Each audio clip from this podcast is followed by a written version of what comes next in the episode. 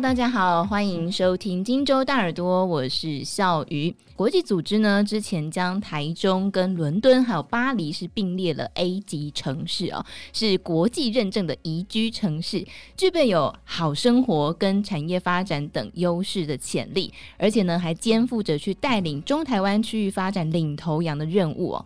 所以台中具备有国际化城市的条件，因为他们的传统产业发达，还有科学园区的进驻，七期重化区是三十年有成。那另外呢，还有在发展中的。水南经贸园区也是令人期待的。台中特有的城市美学建筑也吸引了很多外县市的人口移居。今天我们邀请到的是《金周刊》董事长谢金和董事长来到节目当中，跟大家分享。董事长好，各位听众大家好。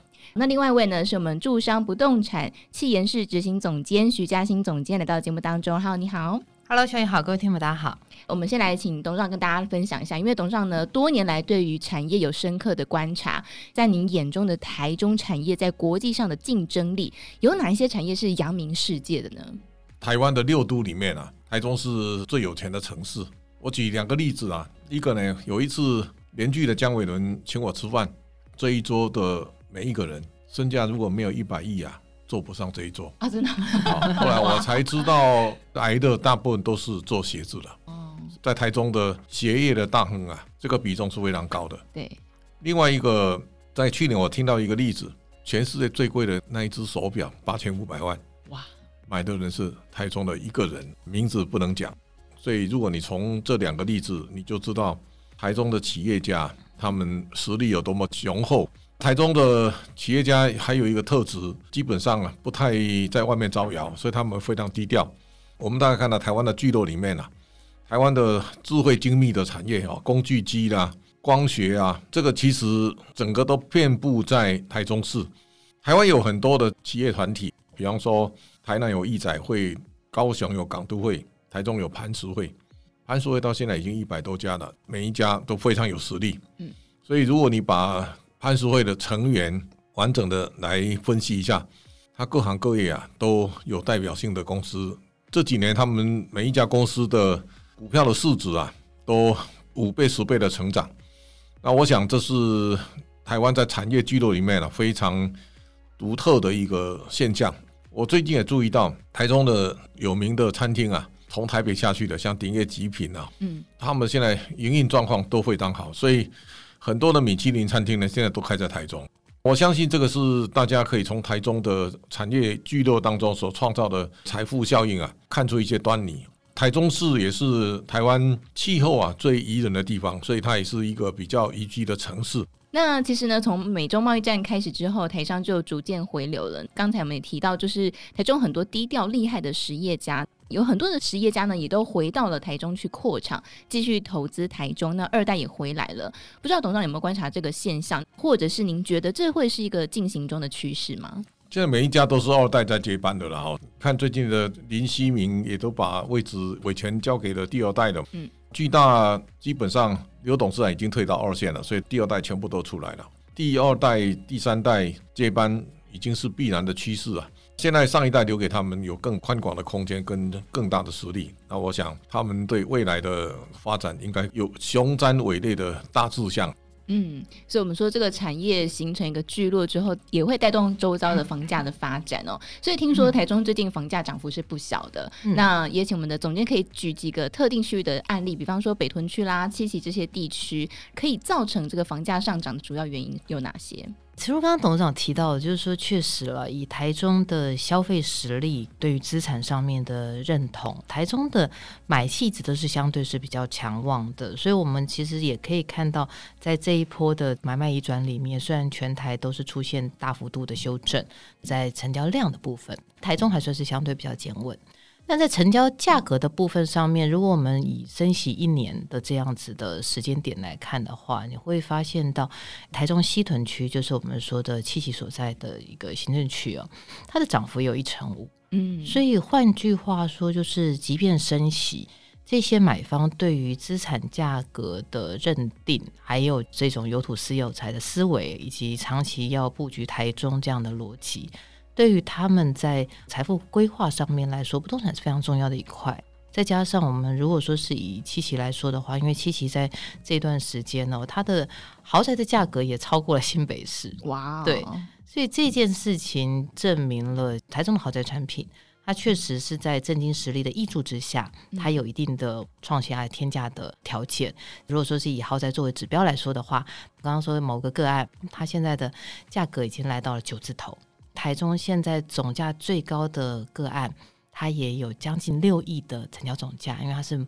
某一个家族买下了某一个豪宅社区的最高楼层跟下一个楼层，就等于两户一起买。嗯，所以你就可以观察到说，哎，这些实力上面非常强的业主，其实默默的在台中去做一些规划。那另外，刚刚您有提到，就是像北屯的区块，因为其实在七十号道路通车之后哦，你会发现旧的台中市区的这个发展，它因为七十号道路的延伸。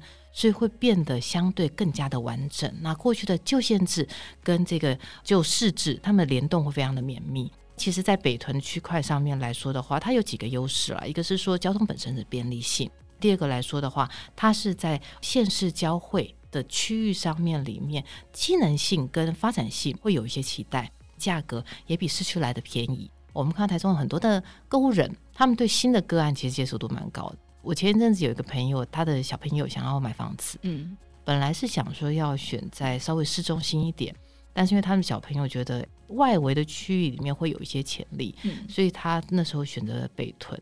北屯的价格从我们最早认识他的时候还一字头，现在已经来到大概四字头。嗯，这几年的发展来说的话，它算是一个所谓的。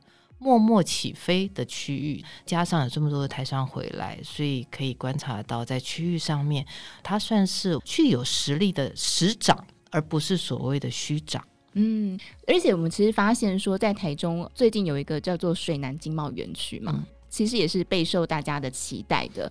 那尤其呢，因为在当中有一个台中国际会展中心即将完工了，这也是在当地的产业聚落非常非常期待的一件事情。因为它也可以衔接中部科学园区、台中园区，还有闻名国际的大肚山精密产业的廊带。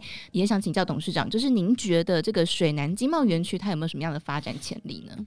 这个原来是水南机场是拓宽整个开发的啊，所以那一块地其实菜上海土地最多哈。我们大概看到红甲也是地利的最大赢家之一啊！这么大的土地重新再开发，我相信这是台中另外一个在七期之外呢最重要的发展的重镇。嗯，台中的房地产其实这几年大家可以看到，它跟别的六都的房地产的规划是不太一样的。台中有一些啊非常骁勇善战的建设公司。我有一天哦到秋红谷。我住林酒店，早上起来跑步，一发现秋红谷对面新盖的大楼里面，那个走道种两排大的樟树，它不但种在里面，人行步道它也种啊。嗯，如果那一区将来它完整的盖起来之后呢，两侧都是樟树所覆盖，这种大气啊，在台北没有人敢这样做啊。所以我想，建筑大楼之外的公共空间呐，那一种设计，台中市气魄是最大的。另外一个就是说大楼的外观的规划，嗯，我有一次当着副市长那边跟他讲，我说，诶，当时七夕刚开始的时候，大家看不出那个味道啊。经过二十年、三十年之后，大家才知道我们副市长当年规划七期的用心良苦啊。现在呢，你可以看到台湾最有都心概念的就在台中的七期，嗯，如果以七期发展现在慢慢饱和的情况。下一个当然，水南经贸园区它有无限大的空间可以让大家去发挥，以后再起来的空间呢、啊，那一种新的大楼的建筑跟设计的美学。在那一块空地上，一定会有非常多的惊人的传奇。嗯，其实我们现在如果去台中，会发现台中真的很美哦，就是很多的建筑都非常漂亮。去年呢，也传出就是水南建案房价是一平破百万，听说是打破了台中房价天花板啊，很多市场都在关注这件事情。那也请教我们总监，就是您未来是不是也看好这个水南的发展趋势呢？如果说是以全台从化区在经营上面最成功的县市，应该是非台中莫属了。嗯、除了大家耳熟能详的，比如说七期，那现在的话，陆陆续续还有八期啦、十四期啦几个单元的部分都在做经营。那其中的水南经贸园区来说的话，它大概是从二零一零年开始。就台中市政府那时候 announce 这样子的讯息。嗯，当然刚开始的话，其实大家对于整体的规划是比较没有想象的，因为毕竟机场迁移之后，大家可能还会认为或许可能没有那么的理想。嗯，但因为后来陆陆续续有一些规划进来，比如说他做了一个大型的公园，它大概是台北市大安森林公园的二点五八倍。我们说在都市里面呢，绿意最贵了。对，所以这种绿色的廊道的，或者说我们说是整个大型公园的规划，会让这个区域会有一些想象，未来还会有转运中心。嗯，当然还有包括了中台湾的影视中心跟绿美图。我觉得台中最特别的事情是说，因为它地很大，所以他们的业主很敢尝试，常常会有一些请到国际级的建筑师为他们的建案去量身打造。新形态的建筑形态，可以看到像台中的歌剧院，全球的十大建筑之一。对，看到他们在接受度上面来说是蛮高的。那这也让台中在整体的建筑规划上面会比其他县市来得更鲜活。其实我们自己接触到的很多的业主。他在购置住宅的时候，这个逻辑并不只是它是个豪宅就好，嗯，必须要搭配区域的环境，然后业主本身会期待建案它有可以讲出来的特殊的规划，嗯，所以台中的从化区它提供了非常多的素材。过去的几个县市的会展上面的操作最成功，大概就是台北市。那你可以看到台北那时候新计划区世贸的会展，现在拉到了南港，南港展览馆周边的会展。会展示所产生出来的延伸经济，这个会让很多人有一些区域繁荣的期待。嗯，这个也是我们现在在地对于台中水南园区这个地方会有非常多关注的主要因素。嗯，所以这也是影响了水南地区的整个房地产价格的因素。是，其实水南也算是西屯的一部分，所以其实也可以回归到在整个西屯上面，它毕竟对于台中的我们无论是台中本地人。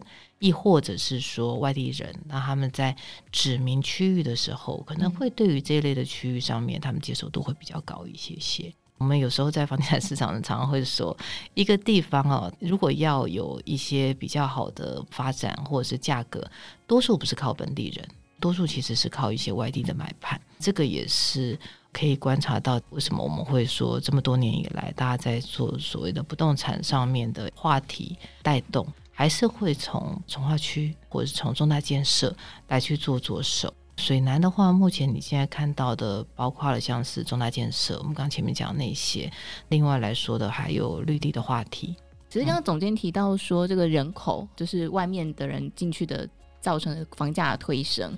之前看了一个资料，就是说现在台湾第二大的城市其实是台中，欸，诶，是还不是台北，第一名是新北市。